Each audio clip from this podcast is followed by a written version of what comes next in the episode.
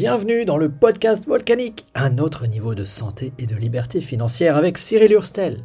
Voici l'émission audio qui vous aide à prospérer en santé. On parle du financement de votre qualité de vie, donc on parle d'argent, mais aussi d'avoir le temps de vivre et bien sûr d'alimentation, de nutrition et de santé pour conquérir les trois choses nécessaires pour rendre votre vie explosive, la santé, les revenus complémentaires et le temps de vivre.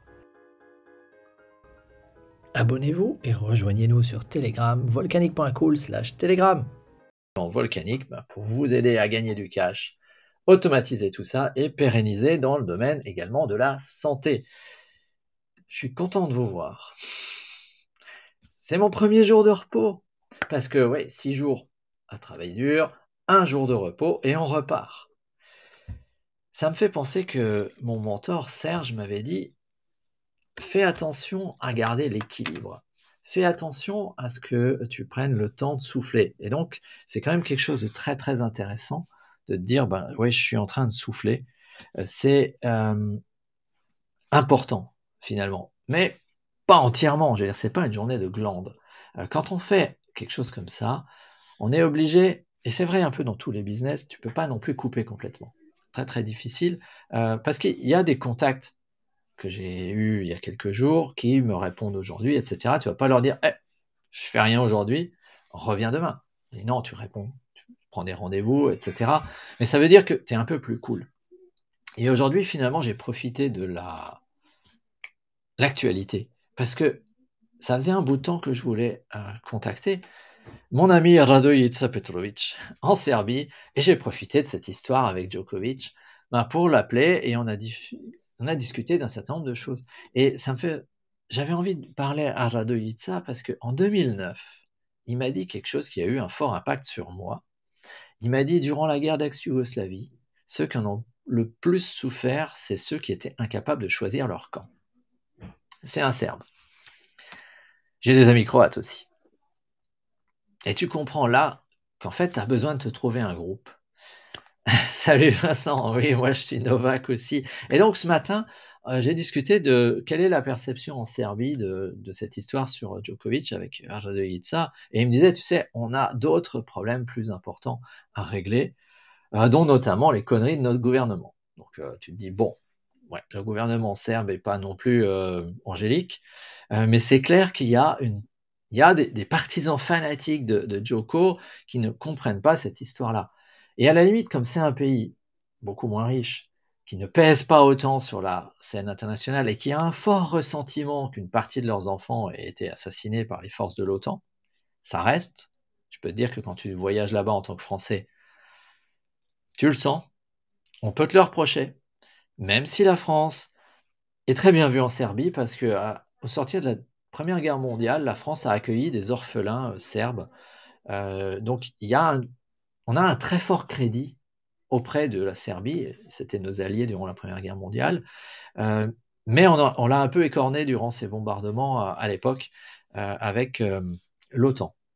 Et puis tous les stigmates ne sont pas encore partis. Hein. La dernière fois qu'on était en, Serbie avec la famille, en 2017, on était en train, et je me souviens très bien qu'on est passé sur le Danube juste avant d'arriver à Belgrade, sur un pont qui est à la fois ferroviaire et routier. C'est-à-dire quand le train arrive, les voitures attendent. Parce qu'ils sont en train de reconstruire le pont que l'OTAN leur a cassé il y a une vingtaine d'années.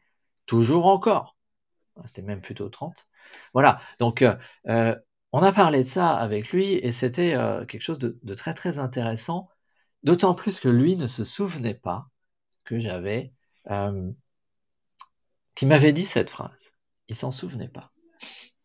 Donc, c'est intéressant parce que tu peux avoir un impact sur quelqu'un d'autre sans même le savoir parce que tu ne sais pas dans quel état mental, émotionnel, est la personne qui reçoit ce que tu as dit. Pour moi, c'était riche d'enseignements, et puis c'était un moment de parler euh, de la famille, etc. Donc, euh, quelque chose de très, très intéressant euh, avec lui. Et euh, bon, c'était pas non plus une journée de lande, bah, parce que bah, quand tu as des associés qui te ramènent des contacts, j'ai passé une partie aussi, un après-midi, plutôt de soirée, à parler à des gens et à générer du cash. Donc cool. Ça, c'est vraiment bien. Et c'est comme ça qu'on s'est mis à parler. Bah, oui, ce que je fais avec mes filles, c'est de les, depuis quelques années, de les faire rencontrer des millionnaires. pour qu'elle se rende compte de deux choses. Un, les millionnaires, comme l'auteur de ce livre, euh, Hubert Krause, le livre là, tu peux le faire. Je veux d'ailleurs que ma, fille Maureen jette un œil, parce que c'est justement c'est ça quoi. Tu rencontres des millionnaires pour te rendre compte qu'ils sont comme toi et que tu peux le faire. J'ai pas dit milliardaire, parce que prendre les méthodes d'un millionnaire, mais qui fait un million par an, ne marche pas sur euh, je veux atteindre un, milliard, parce que tu vis pas, tu vis pas le temps nécessaire pour ça. Tu vas pas y arriver comme ça. Mais être millionnaire, c'est à la portée, je pense, de tout le monde. Milliardaire, faut laisser tomber. Puis il n'y a aucun intérêt. Je veux dire, il y a des études qui montrent qu'au-delà de 250 000 euros par an, euh, l'argent n'est plus un déterminant sur le niveau de bonheur des gens. Avant, il peut y avoir des contingences assez importantes sur euh, ce que l'argent permet de faire. Et au-delà, bah, si tu as des contingences dans plein d'autres domaines, tu peux mettre tous les zéros que tu veux.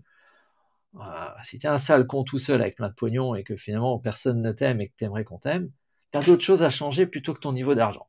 c'est ça que je veux dire. ce n'est pas, ce n'est pas une condition nécessaire pour le bonheur et c'est certainement pas une condition suffisante pour parler logique. C'est quelque chose d'intéressant. Il y a des gens qui ont beaucoup moins d'argent et qui sont heureux, et il y a des gens qui sont pétés et qui ne le sont pas pour autant. Mais les études montrent qu'au-delà de 250 000 euros, l'élasticité bonheur de l'argent est à peu près nulle. Donc, je trouve ça plutôt encourageant. Il y a assez dans le monde pour le bonheur de tout le monde, mais pas assez pour la rapacité de quelques-uns. Je ne sais plus qui avait dit ça, je ne sais pas si c'était Gandhi, euh, mais c'est l'idée. Donc là, comme on est dimanche, ben, on va dire que j'ai peut-être pas pris assez de repos, mais euh, suffisant. Donc, euh, nous sommes sur un, live qui est relativement court ce soir, sachant qu'une fois de plus, comme je disais à ma fille, tu vois, on fait des boulettes. J'ai oublié d'allumer la chaîne d'enregistrement extérieur pour le podcast, donc je serai obligé d'aller reprendre le son sur un des enregistrements des plateformes.